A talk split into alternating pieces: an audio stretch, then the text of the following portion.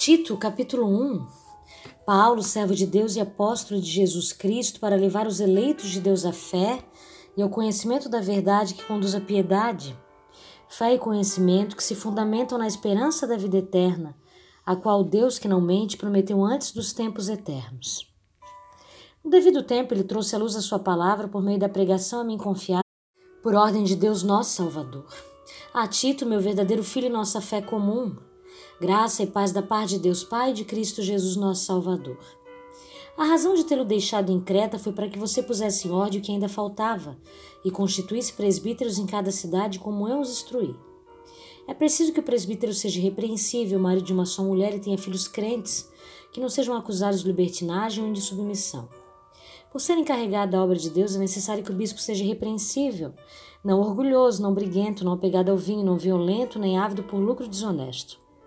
Ao contrário, é preciso que ele seja hospitaleiro, amigo do bem, sensato, justo, consagrado, tenha domínio próprio e se apegue-se firmemente à mensagem fiel da maneira como foi ensinada, para que seja capaz de encorajar outros pela sã doutrina de refutar os que se opõem a ela. Pois há muitos insubordinados que não passam de faladores e enganadores, especialmente os do grupo da circuncisão.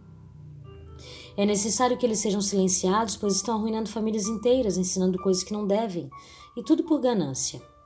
Um dos seus próprios profetas chegou a dizer: Cretenses, sempre mentirosos, feras malignas, glutões preguiçosos.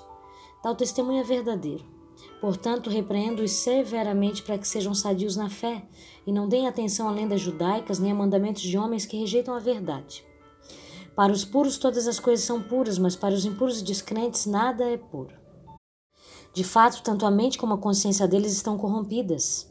Eles afirmam que conhecem a Deus, mas por seus atos o negam. São detestáveis, desobedientes e desqualificados para qualquer boa obra. Título capítulo 2 Você, porém, fale o que está de acordo com a sã doutrina. Ensine os homens mais velhos a serem moderados, dignos de respeito, sensatos e sadios na fé, no amor e na perseverança. Semelhantemente, ensine as mulheres mais velhas a serem reverentes na sua maneira de viver a não serem caluniadoras nem escravizadas a muito vinho, mas a serem capazes de ensinar o que é bom. Assim poderão orientar as mulheres mais jovens a amarem seus maridos e seus filhos, a serem prudentes e puras, a estarem ocupadas em casa e a serem bondosas e sujeitas a seus maridos, a fim de que a palavra de Deus não seja difamada. Da mesma maneira, encoraje os jovens a serem prudentes. Em tudo seja você mesmo exemplo para eles, fazendo boas obras em seu ensino mostra integridade e seriedade, usa linguagem sadia contra a qual nada se possa dizer, para que aqueles que se opõem a você fiquem envergonhados por não poderem falar mal de nós. Ensina os escravos a se submeterem tudo a seus senhores, a procurarem agradá-los, a não serem respondões e a não roubá-los, mas a mostrarem que são inteiramente dignos de confiança, para que assim tornem atraente em tudo o ensino de Deus nosso Salvador. Porque a graça de Deus se manifestou salvadora a todos os homens, ela nos ensina a renunciar à impiedade, às paixões mundanas e a viver de maneira sensata, justa e piedosa nesta era presente, enquanto aguardamos a bendita esperança, a gloriosa manifestação de nosso grande Deus e Salvador Jesus Cristo. Ele se entregou por nós a fim de nos remir de toda maldade e purificar para si mesmo, um povo particularmente seu, dedicado à prática de boas obras. É isso que você deve ensinar, exortando-os e repreendendo-os com toda autoridade. Ninguém o despreze. Título capítulo 3 Lembre a todos que se sujeitem aos governantes e às autoridades, sejam obedientes, estejam prontos a fazer tudo que é bom. Não caluniem ninguém, sejam pacíficos, amáveis e mostrem sempre verdadeira mansidão para com todos os homens. Houve tempo em que nós também éramos insensatos e desobedientes. Vivíamos enganados, escravizados por toda espécie de paixões e prazeres. Vivíamos na maldade, na maldade na inveja, sendo detestáveis e odiando uns aos outros.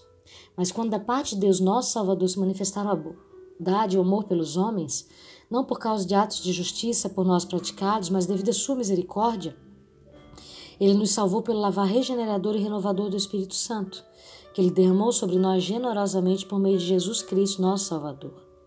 Ele o fez a fim de que, justificados por sua graça, nos tornemos seus herdeiros, tendo a esperança da vida eterna. Fiel a esta palavra, quero que você afirme categoricamente essas coisas, para que os que creem em Deus se empreendem na prática de boas obras. Tais coisas são excelentes e úteis aos homens. Evite, porém, controvérsias tolas, genealogias, discussões e contendas a respeito da lei, porque essas coisas são inúteis e sem valor. Quanto àquele que provoca divisões, advirta-os uma primeira e uma segunda vez. Depois disse rejeito. Você sabe que tal pessoa se perverteu e está em pecado por si mesmo está condenado. Quando eu lhe enviar Artemas ou Tico, faça o possível para vir ao meu encontro em Nicópolis, pois decidi passar o inverno ali. Providencie tudo que for necessário para a viagem de Zenas o jurista e de Apolo, de modo que nada lhes falte. Quanto aos nossos, que aprenda a dedicar-se à prática de boas obras, a fim de que supram as necessidades diárias e não sejam improdutivos. Todos que estão comigo enviam-lhe saudações, saudações àqueles que nos amam na fé. A graça seja com todos vocês.